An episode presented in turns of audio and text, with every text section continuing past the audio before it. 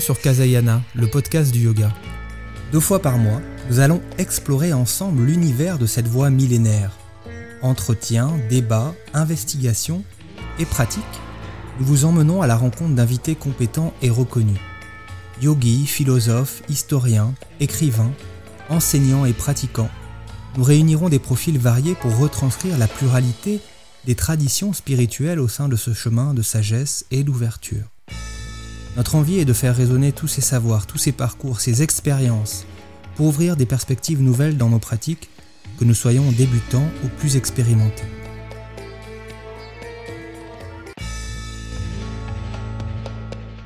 Bonjour à toutes et à tous.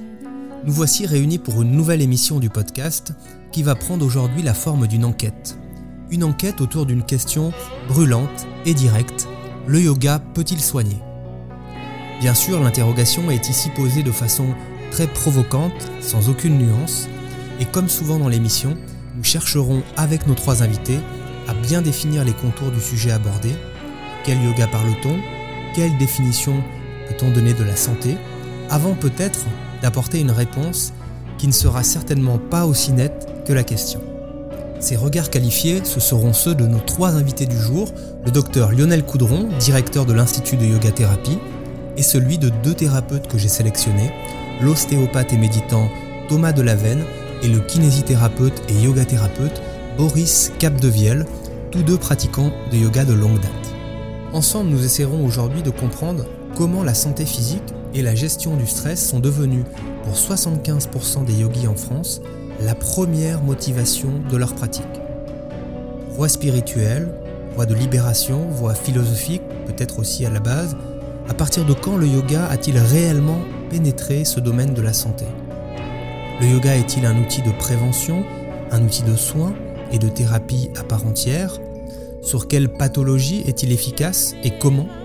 Bref, comment les outils du yoga agissent sur le corps, sur le mental pour délivrer des bénéfices à la fois physiques, physiologiques et psychologiques qui sont eux-mêmes rarement remis en question par les pratiquants qui constatent effectivement ces bienfaits. Le yoga a-t-il finalement aujourd'hui sa place dans un véritable parcours de soins en complémentarité avec la médecine conventionnelle? Voilà certaines des grandes questions qui jalonneront aujourd'hui l'émission et je vous souhaite à toutes et tous une très belle écoute. Chemin de libération spirituelle, point de vue philosophique sur l'humain et le monde qui l'entoure, né en Inde il y a plus de 2000 ans, le yoga est devenu en quelques décennies la pratique psychocorporelle la plus répandue dans le monde pour soutenir sa santé, entretenir son corps et gérer son stress. Internet foisonne aujourd'hui de vidéos, de séances de yoga pour renforcer son dos, booster son immunité, mieux digérer, mieux dormir, mieux gérer ses émotions, bref, aller mieux. Comme nous l'avons vu dans les précédents épisodes sur l'histoire du yoga, l'histoire antique notamment du yoga, cette vocation thérapeutique n'existait pas à l'origine. Pourtant, au fil des siècles, certains effets attendus des postures sur le corps, sur le mental, ont fait leur apparition dans les textes, notamment avec l'émergence du Hatha Yoga, ce qui a fait évoluer certaines approches de la pratique. Le XXe siècle notamment a marqué un virage important avec plusieurs yogis indiens qui ont véritablement développé cette dimension santé, bien sûr avec un angle holistique. Si la médecine conventionnelle, nous l'évoquerons, reste encore majoritairement prudente à ce sujet, de nombreuses études scientifiques, qualitatives, sont venues confirmer certains effets et donner une forme de crédibilité nouvelle, bien qu'encore chancelante, au yoga et aussi à la méditation dans l'univers de la santé. Nous aborderons ce sujet un peu plus tard dans l'émission. Alors si rien ou presque ne semble nous indiquer que les yogis de l'Inde ancienne pratiquaient effectivement le yoga pour des questions de santé, tout cas la santé telle que nous la concevons aujourd'hui, j'ai quand même souhaité demander à Lionel Coudron si la question de la santé était pour lui déjà présente à cette époque d'émergence du yoga. Oui, elle existait déjà. Elle existait déjà et à travers même les Yoga Sutras, on se rend compte que la description qu'ils font de l'état de mal-être existentiel est associée à des sensations corporelles et à des sensations ou à des réactions de type anxieuse mal-être, troubles respiratoires, respiration bloquée, etc. Donc oui, les éléments sont associés. Si l'on restreint la notion de santé telle qu'on peut la concevoir aujourd'hui, je comprends qu'on puisse poser la question. Mais la perception était différente et on ne raisonnait pas en termes de santé, on raisonnait en termes de souffrance et de mal-être. Et ce, cette notion de yoga, le yoga était fait pour libérer de la souffrance et libérer du mal-être. Et la question que se posent les êtres humains à cette époque-là, à partir du moment où on est conscient de sa vie, de sa mort et de la limitation de sa vie, ben c'est justement quelle est ma place dans l'univers et qu'est-ce qui fait que je souffre, qu'est-ce qui fait que je ne suis pas bien. Et cette souffrance, elle est aussi bien physique que morale. Et le yoga, c'est un moyen de se libérer de la souffrance corrélée à l'existence même de la vie. Qu'il n'y a pas une séparation franche entre santé ou système qui nous permet de maintenir notre état de santé et démarche spirituelle. Pour moi, c'est intimement lié. Si pour le docteur Coudron la question de la santé était finalement déjà à l'esprit des yogis lors de la rédaction des Yoga Sutras, d'autres chercheurs, et notamment des historiens comme Alexandre Astier, que j'avais eu le plaisir de recevoir lors du second épisode de la saison, considèrent plutôt que le sujet de la santé, au sens plus strict, ne figurait pas parmi les objectifs du yoga de l'Inde ancienne. Pour eux, c'est une orientation plus moderne, plus récente de la pratique, avec une visée thérapeutique qui va émerger clairement au XXe siècle. On s'aperçoit ici que la réponse à cette question va clairement dépendre de la façon dont on définit lui-même le concept de santé, et c'est ce qu'a souhaité rappeler en préambule de l'émission l'ostéopathe Thomas Delavenne. Je veux juste préciser que, que je connais rien à la yoga thérapie en tant que telle. Moi, je vais donc apporter euh, mes réponses euh, avec mon regard d'ostéopathe qui, euh, qui, par ailleurs pratique le yoga depuis un certain temps et du coup l'intègre aussi parfois dans les conseils que je peux apporter à, mes patients. Donc, je crois que pour répondre à cette question, il faudrait, il faudrait d'abord redéfinir la santé, puisque puisqu'on peut la comprendre de différentes manières. Si on reprend la définition de l'Organisation mondiale de la santé, la santé est un état de complet bien-être physique, mental et social, et qui ne consiste pas seulement en une absence de maladie ou d'infirmité, ce qui est une belle définition.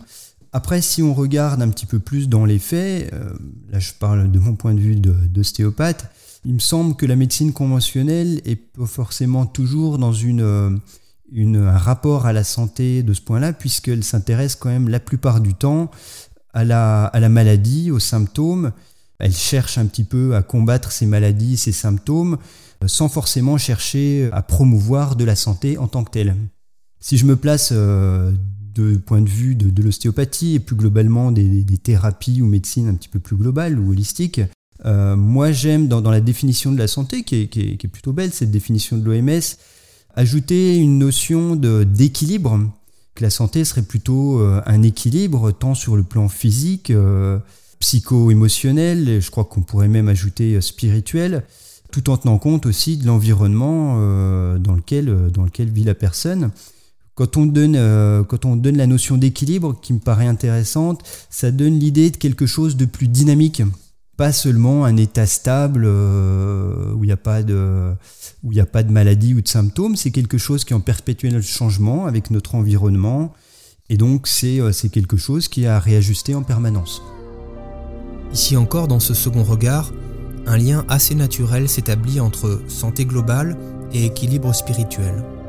L'un et l'autre pouvant mutuellement s'influencer et se soutenir, et si la question de savoir si les anciens yogis envisageaient la santé de cette façon ou d'une autre peut faire, elle, l'objet d'interprétations différentes, il paraît par contre évident qu'une conception de la santé qui serait holistique, c'est-à-dire globale, qui ne découpe pas l'individu en plusieurs parties, cette santé holistique va forcément comprendre toutes les dimensions de la personne, y compris sa santé entre guillemets spirituelle, sa capacité à se relier vraiment à lui-même, à ce qui l'entoure, sa capacité à, à, unir corps et esprit dans ce même élan de vie. C'est sur la base de cette vision entière, intégrale de l'être humain que s'est construit ce qu'on appelle aujourd'hui la yoga thérapie, dont il existe dans le monde différentes approches. Lionel Coudron, tant que médecin, diplômé en nutrition, en biologie, en psychothérapie EMDR, propose une de ces approches qui va mêler à la fois des avancées scientifiques modernes et les différents apports historiques du yoga. Pour bien comprendre de quoi on parle, cherchons à savoir en quoi cette approche est-elle différente ou non du yoga lui-même. La yoga thérapie s'appuie totalement sur le yoga, bien évidemment, et on le comprend, c'est cette même démarche qui est globale, qui est, on dirait aujourd'hui, holistique, ou on peut dire également spirituelle, mais qui prend la personne dans, sa, dans ses différents constituants, dans ses différentes composantes. Et c'est cela en quoi la yoga thérapie est directement du yoga, puisqu'elle va avoir recours à des postures, à des respirations, à des nettoyages, à des méditations, à des relaxations qui font partie intégrante du yoga, et avec également cette notion de lien, de relier, de relier les différentes parties qui sont en nous et de relier la personne également à son entourage pour être mieux connecté avec son entourage. Et c'est pas un mot en l'air, c'est vraiment du concret, c'est du pratique, c'est du vécu. Et c'est comme cela que le traduisent les patients, les élèves. Et en même temps, la yoga thérapie telle qu'on peut la faire aujourd'hui, elle prend naissance ou elle s'inscrit, pas elle prend naissance, mais elle s'inscrit dans un environnement qui est euh, extrêmement riche également, à savoir des apports de thérapie comportementale cognitive, une connaissance de la psychologie humaine, une connaissance des besoins euh, de l'être humain, ce qui fait qu'on a avec la yoga thérapie associé des éléments qui l'enrichissent, basés sur les notions de psychologie moderne, de thérapie comportementale, cognitive et émotionnelle, mais qui elles-mêmes aussi ont introduit des notions de thérapie plus orientale avec la méditation et le yoga. Donc tout ça, ça forme une unité et on ne peut pas non plus faire abstraction des connaissances euh, alimentation, santé que l'on a en 21e siècle. On a des, des connaissances qui ne sont plus les mêmes, même par rapport au 20e siècle. Hein. En, en 20 ans, en 30 ans, on a eu des acquis nouveaux. Donc on est amené à tenir compte de cet ensemble. Donc la yoga thérapie, c'est cet ensemble qui associe le yoga, enrichi de la, notion d'alimentation santé, enrichi de la connaissance de la psychologie, de la relation entre les êtres humains, et également enrichi de certaines techniques de TCC qui viennent euh, faciliter, euh, améliorer l'efficacité du yoga. La yoga thérapie se distingue également du yoga tel qu'on l'imagine et qu'on le conçoit aujourd'hui, c'est-à-dire dans des cours de groupe essentiellement à travers des séances de yoga, par le fait qu'on va euh, que le yoga thérapeute, pour qu'il y ait de la yoga thérapie, il faut qu'il y ait un yoga thérapeute et que le yoga thérapeute va prendre en charge son patient, son élève en individuel parce que il va justement pouvoir mieux le connaître. Il va y avoir euh, un questionnement pour mieux adapter la pratique du yoga. Ce qui fait que ça va être plus pointu, plus précis dans les indications qu'on va porter sur euh, telle ou telle posture, respiration, méditation, relaxation, ce qui vont être vraiment des éléments adaptés à notre, euh, à notre élève. Un élève qui, au sein de cette approche, se transforme en partie en patient, une personne accompagnée vers le mieux-être, voire la guérison, grâce à tous ces outils du yoga qui deviennent des remèdes de santé. Mais pour être précis, il reste à savoir quand utiliser ce yoga, bien que je n'aime pas vraiment ce terme. Le yoga ou la yoga thérapie que nous venons de décrire et qui s'appuie sur le yoga a-t-elle une dynamique préventive? Permet-elle de préserver un capital santé, voire de l'augmenter? Ou le yoga, et c'était le sens de ma question provocante, titre de l'émission, le yoga peut-il soigner? Peut-il guérir vraiment certains symptômes, voire certaines maladies? Donc je crois que ça peut s'inscrire vraiment dans, les deux contextes, que ce soit une vision plus conventionnelle où on regarde quelque part plus le symptôme que la santé elle-même, puisque euh, oui, je suis persuadé que le yoga peut apporter des bénéfices à de nombreux symptômes. Bien évidemment, tout ce qui va être les douleurs musculosquelettiques, euh, les articulations, les maux de dos. Là encore, on peut, euh, voir dans cette vision symptomatique des choses traiter seulement la zone symptomatique. Et là, ensuite, moi, de mon point de vue d'ostéopathe, je me dis que c'est toujours intéressant, avec un exemple typique comme un mal de dos, de comprendre plus globalement dans le système euh, postural de la personne, dans son organisation biomécanique, quelles sont les zones de tension qui créent des déséquilibres et donc des symptômes. Donc je crois que dans cette idée de, travail du symptôme, il y, a, il y, a, tout le côté postural qui est très intéressant, mais il ne faut pas oublier aussi tout le travail du souffle de la respiration, à travers les pranayamas, de la méditation, qui ont tout un rôle aussi, euh, à mon sens, sur le système neurovégétatif et par voie de conséquence sur les systèmes immunitaires, inflammatoires.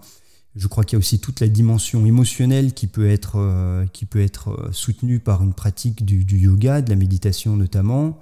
Et donc ensuite, si on, si on réfléchit la santé d'une manière plus globale, euh, comme un équilibre qu'on cherche, à, qu'on cherche à entretenir, qu'on cherche à promouvoir, donc oui encore, le yoga, je pense, est un, est un apport euh, énorme, euh, que ce soit, encore une fois, d'un point, de vue, d'un point de vue physique, avec l'entretien de, de la souplesse, de la tonicité, euh, ça va éviter, comme je le disais juste avant, de nombreuses douleurs physiques, hein, notamment de, tout le système musculo-squelettique.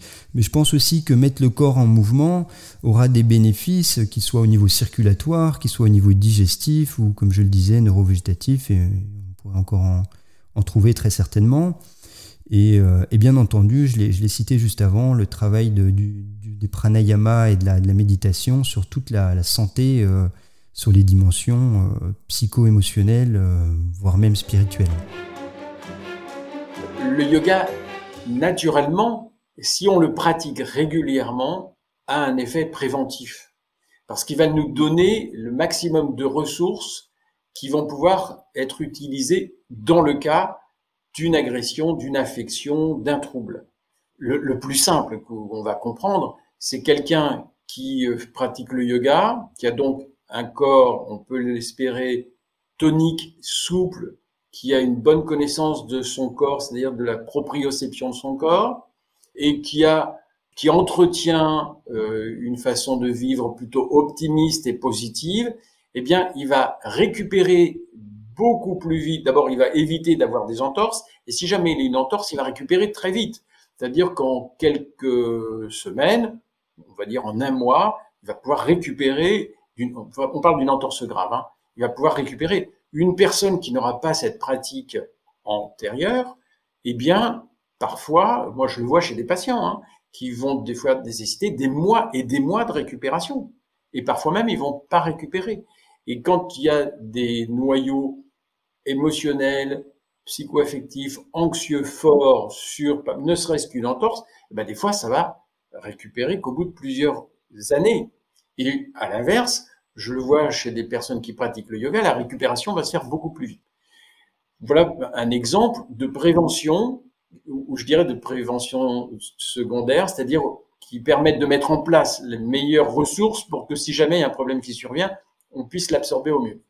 Et maintenant, une personne qui va pratiquer le yoga, on peut l'espérer aussi, va mieux réagir, par exemple, face à un choc émotionnel elle va avoir des ressources qui vont lui permettre de mieux digérer ce qui se passe, pour utiliser le terme connu, être plus résiliente face à un trauma, que ce soit physique ou que ce soit psychologique. De l'autre côté, il y a des possibilités de guérison selon euh, ce à quoi on s'adresse. Ben, on va redonner de la souplesse au corps, on va redonner de l'intelligence au corps, on va redonner une capacité de réaction émotionnelle à la personne et de ce fait, on va la mettre dans les meilleures conditions pour la libérer de sa dépression, la libérer de son anxiété de performance, pour la libérer de son asthme, pour la libérer de ses réactions allergiques, pour euh, rétablir une meilleure réaction au niveau de son corps et éviter, par exemple, qu'il y ait un processus d'inflammation qui entretienne des pathologies chroniques. Donc oui, il y a d'un côté de la prévention à tous les niveaux pour éviter de tomber malade, la prévention pour faire qu'on récupère plus vite si on tombe malade ou qu'on a un accident. Et puis, quand on n'a pas pratiqué le yoga en anticipation, eh bien, à ce moment-là, la prise en charge va permettre d'adapter de façon ciblée. Alors là, on va utiliser des exercices plus ciblés pour redonner à cette personne les capacités de mieux traiter son trouble. Justement, on va rentrer un peu plus dans la vision de nos trois thérapeutes, tous trois largement initiés au yoga sur les effets concrets de la pratique du yoga sur le corps et sur le mental. Comment le yoga agit sur l'être humain Écoutons les regards de nos trois invités avec leur vision à la fois médicale mais aussi ce qu'ils tirent de leurs propres expériences et de leurs propres pratiques. Alors, chacune de ces approches du yoga, qu'elles soient posturales, respiratoires, méditatives, relaxation ou des nettoyages, en fait, vont s'adresser par une porte d'entrée à une dimension de notre être, soit plus physique, soit plus émotionnelle, soit plus euh, cognitive, mais en réalité, encore une fois, il y a une interaction entre les différents éléments.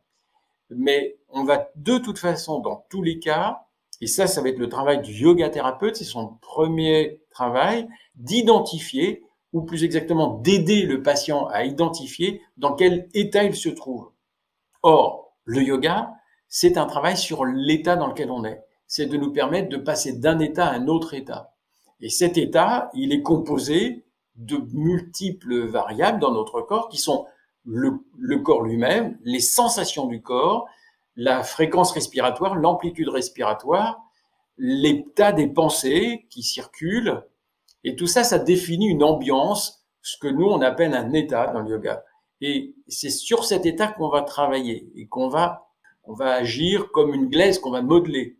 Et pour cela, on va utiliser aussi bien des postures qui vont travailler le corps plus précisément et qui vont pouvoir agir soit en, en modifiant les sensations dans le corps, soit en agissant sur la respiration. Et la respiration va agir sur le corps, mais aussi sur la fréquence respiratoire parce qu'on peut la contrôler. Et les pensées vont aussi avoir un impact sur le ressenti dans le corps et sur la respiration. Donc, tout ça, c'est en interaction.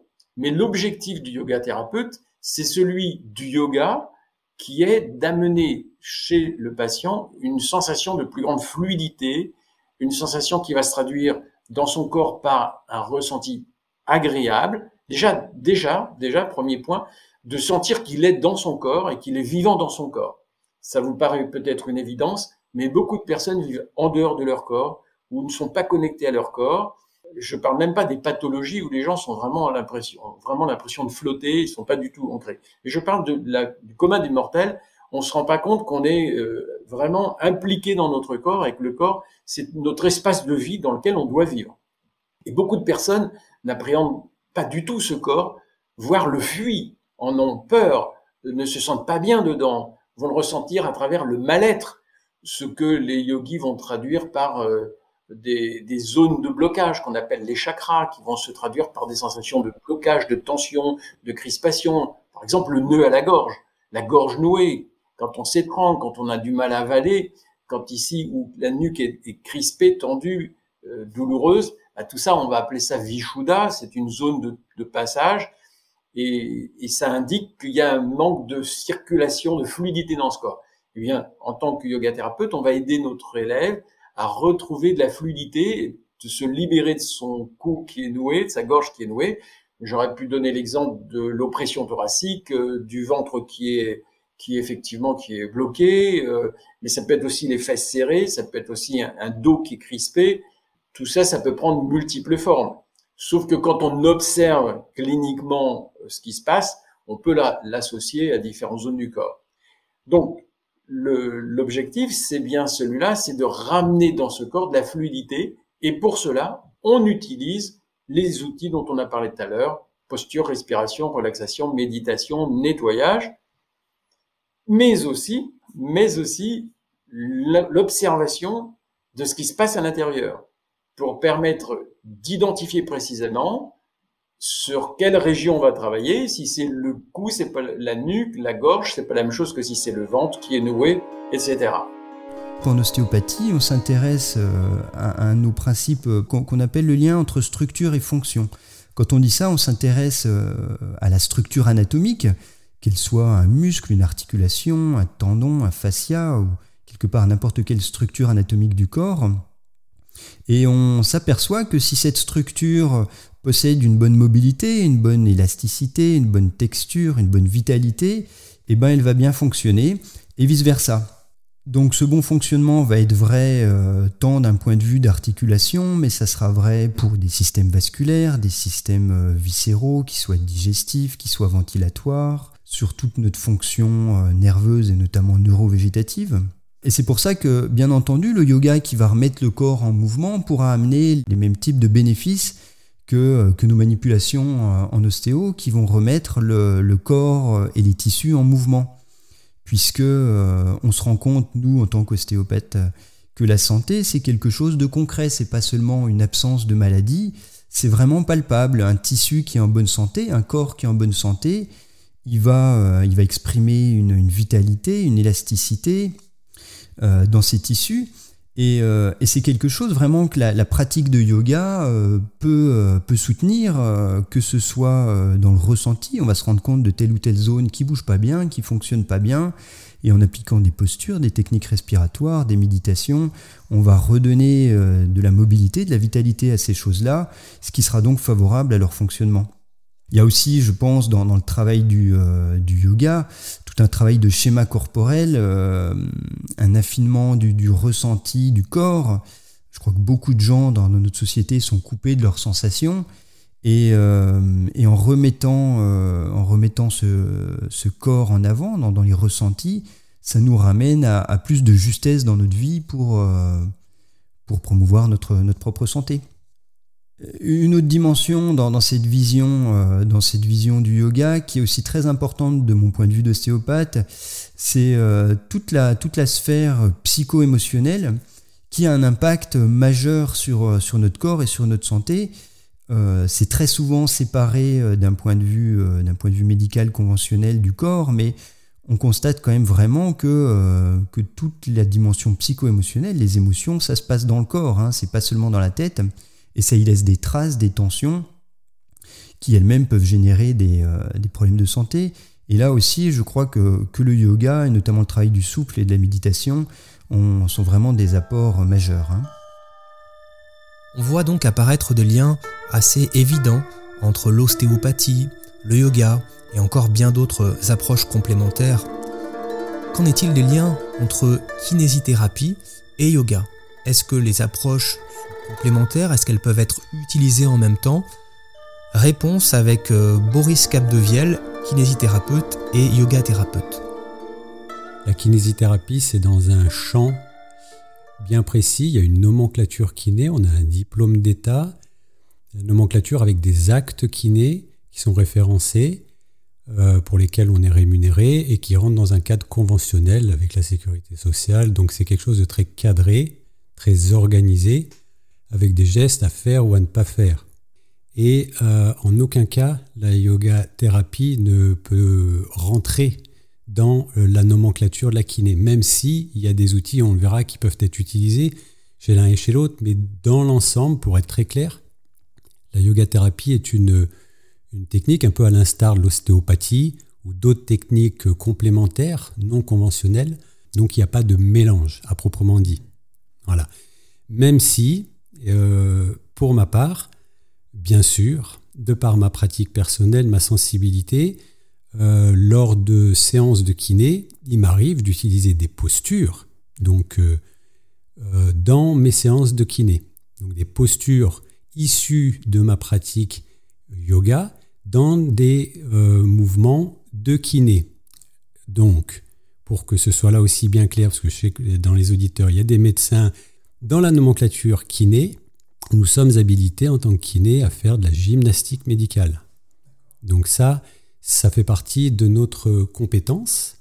Donc qui dit gymnastique médicale dit mouvement du corps.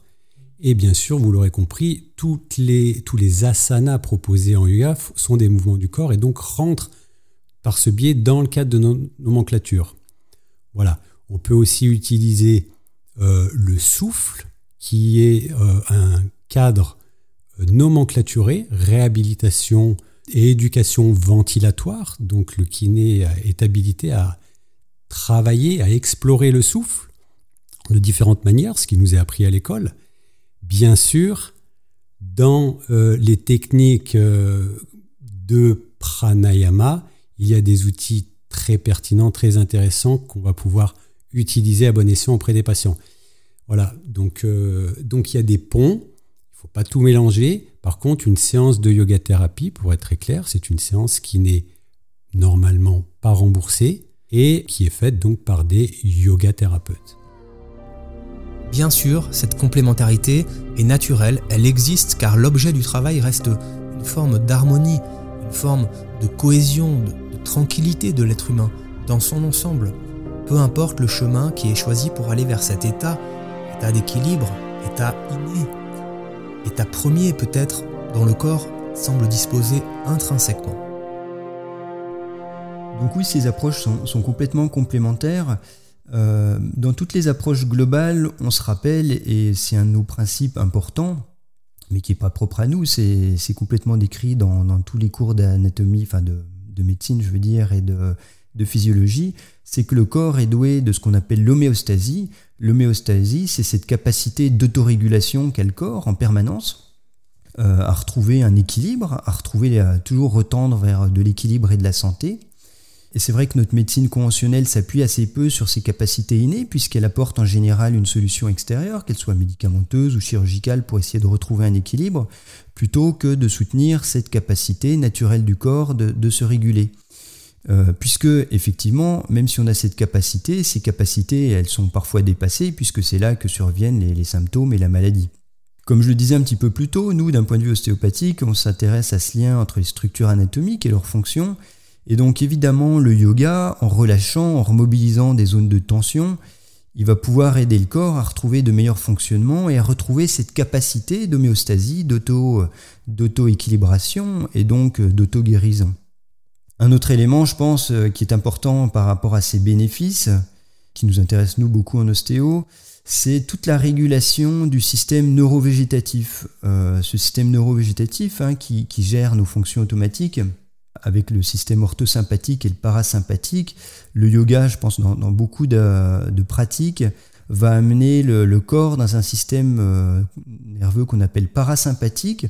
C'est ce système qui, euh, qui, est vraiment clé dans tous les phénomènes euh, de régulation du corps, qui soient immunitaires, que ce soit la régénération, la récupération, la cicatrisation. Et donc au-delà de ce, ce, côté mécanique, je pense, du yoga par les postures, par les différentes pratiques qu'il peut y avoir.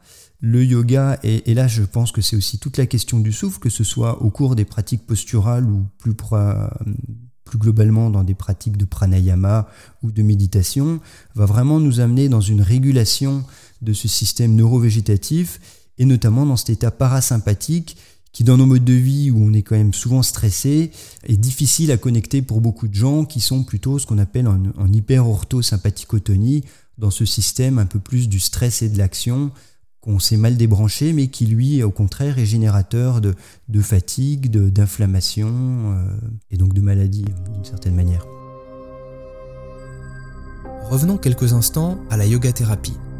Nous avons entendu comment elle fonctionnait dans ses très grands principes, quels sont les outils qu'elle mobilisait au service d'une santé globale, mais existe-t-il des conditions pour que la yoga thérapie soit réellement efficace?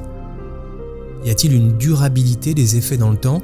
Et comment pratiquer pour que ces effets soient durables? Combien de séances sont nécessaires dans cette approche pour installer un état de bien-être stable et continu Si c'est possible?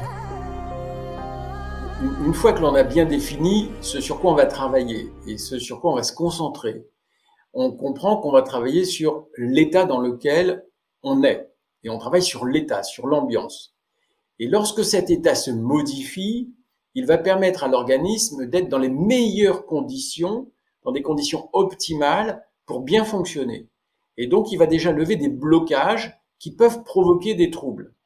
Que ce soit des troubles psychologiques, que ce soit des troubles psychosomatiques, ou que ce soit la dimension émotionnelle qui peut majorer, entretenir ou aggraver des troubles même d'origine purement physique. Ce qui fait que en fait, on ne peut pas dire que le yoga va pouvoir guérir telle ou telle pathologie, mais il nous met dans les meilleures conditions pour permettre à notre organisme de développer au mieux ses propres ressources. Et ce que l'on constate, c'est que en faisant cela, selon l'indication, puisqu'on est en yoga thérapie, donc il y a des, des raisons pour lesquelles les patients viennent avec des pathologies, des étiquettes bien précises, mais ça change rien à la façon d'aborder les choses, qu'on vienne avec un asthme, qu'on vienne avec un ulcère d'estomac, qu'on vienne avec euh, une personne qui est suivie pour un cancer euh, avec des métastases, que l'on soit pour une pour une lombalgie chronique, que l'on prenne en charge une dépression, que l'on prenne en charge une anxiété, quelle qu'en soit l'étiquette, on va travailler de la façon dont je vous parlais tout à l'heure, c'est-à-dire sur le vécu, le ressenti et les réactions dans le corps. Eh bien ça, on a des réactions et des effets immédiats. C'est-à-dire que dès la première séance de, mise en application, le patient va sentir quelque chose qui se passe, va sentir, souvent avec ses mots, il va dire, je sens comme libéré d'un poids, euh, c'est plus agréable, je respire mieux, je me sens mieux. Donc ça, on sait qu'on est dans la bonne direction. Et en fonction de la pathologie, il y a des pathologies qui vont être des pathologies qui vont pouvoir être traitées en une séance. C'est le meilleur des cas, c'est rarement ça, mais pourquoi pas C'est pas exceptionnel. Souvent, c'est en trois, quatre séances parce qu'il va falloir mettre en place un protocole, des processus, et il va falloir qu'il y ait une efficacité.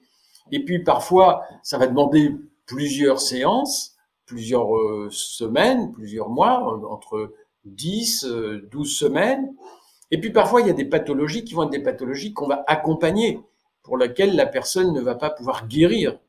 Donc il y a, selon les troubles, et c'est, justement l'objet de la formation en yoga thérapie, c'est de savoir quelle va être la capacité, les possibilités qu'on va avoir sur telle pathologie plutôt que sur telle autre, et comment on doit faire. Est-ce qu'on peut arriver à traiter la cause, libérer de, de, de la cause euh, qui provoque ce trouble, ou est-ce que l'on va simplement pouvoir accompagner? Exemple, pour une personne qui a une dépression chronique, on peut très bien l'accompagner sur plusieurs années parce que la personne ne pourra pas guérir pour X ou Y raison. On ne va pas rentrer dans tous les détails.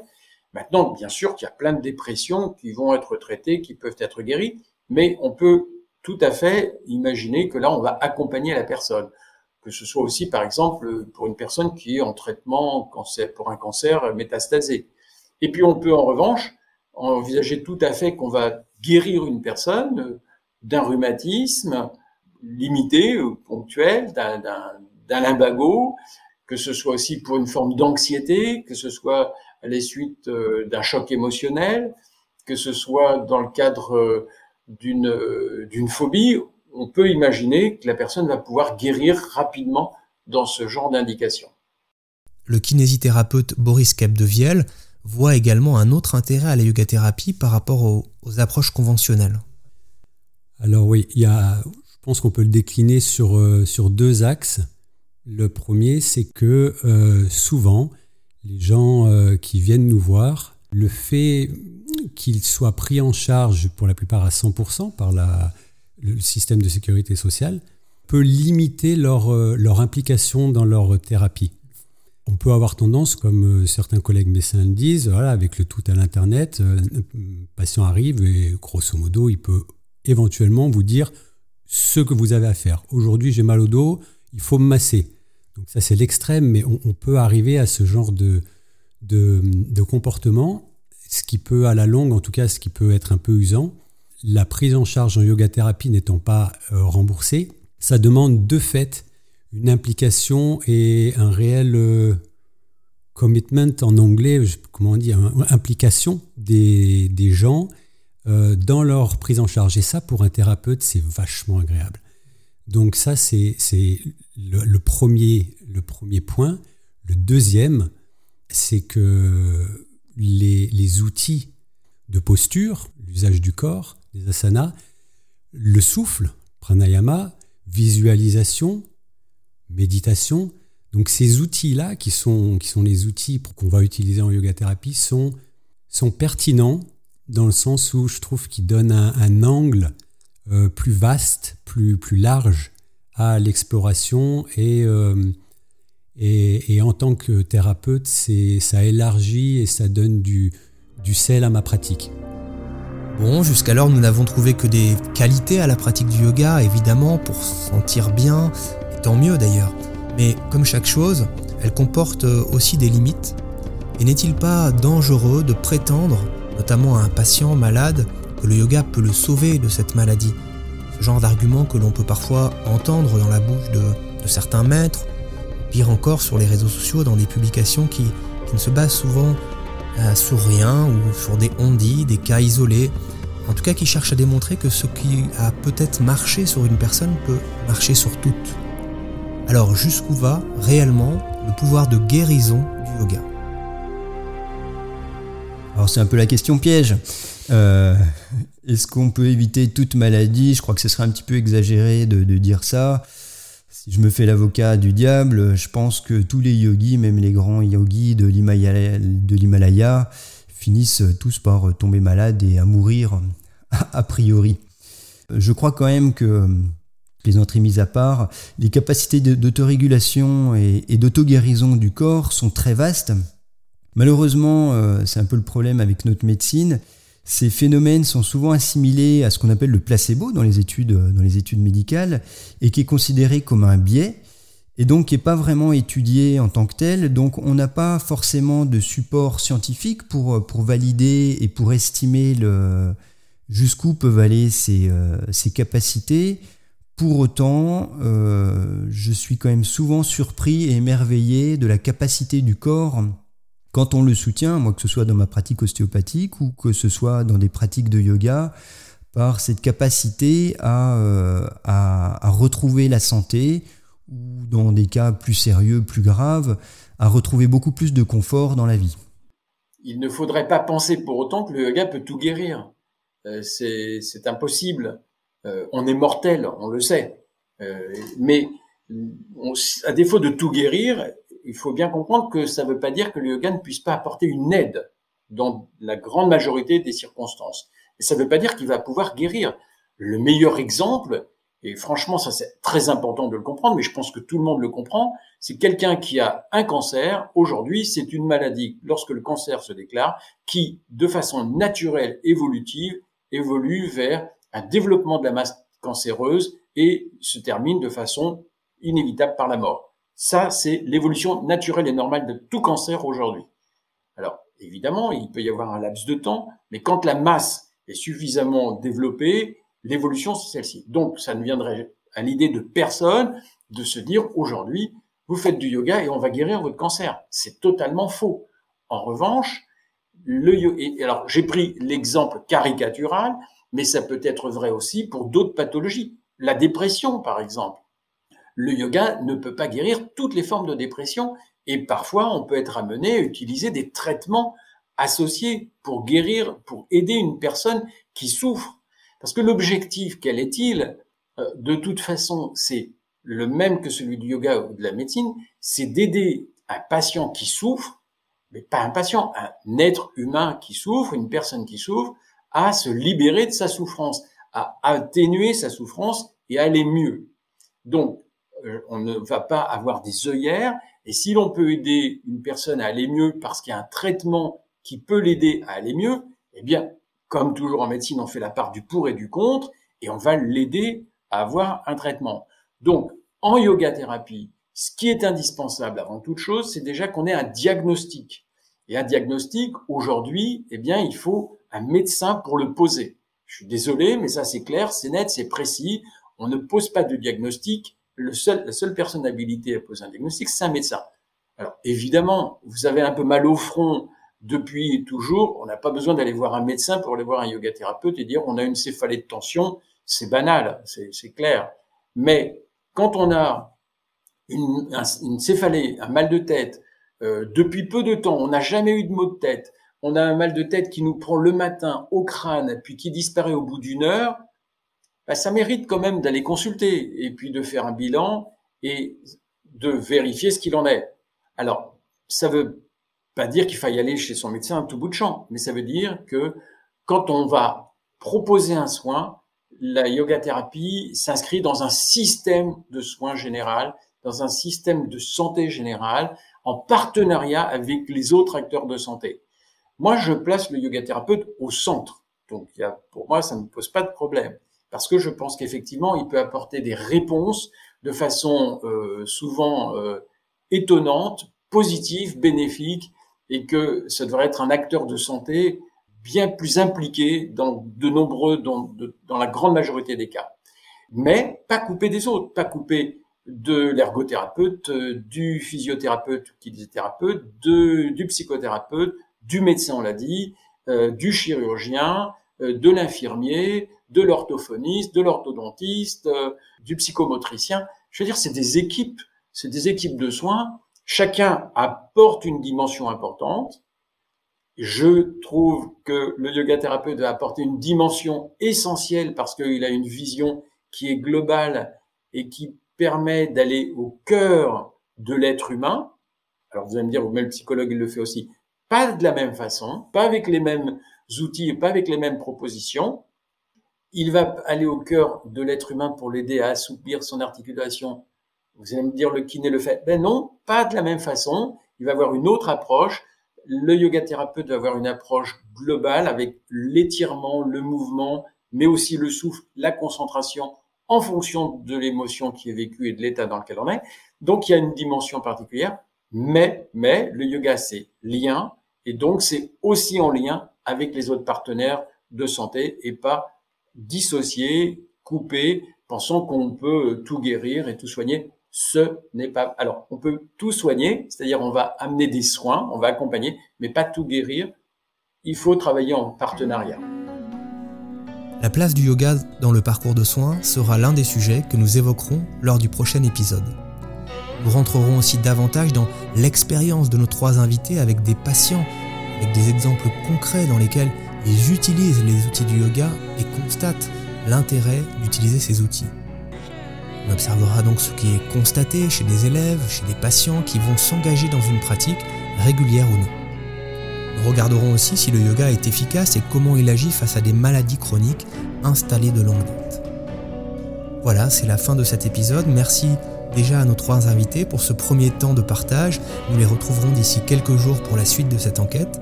Et merci également à vous pour votre écoute. Je vous souhaite à toutes et à tous une excellente journée.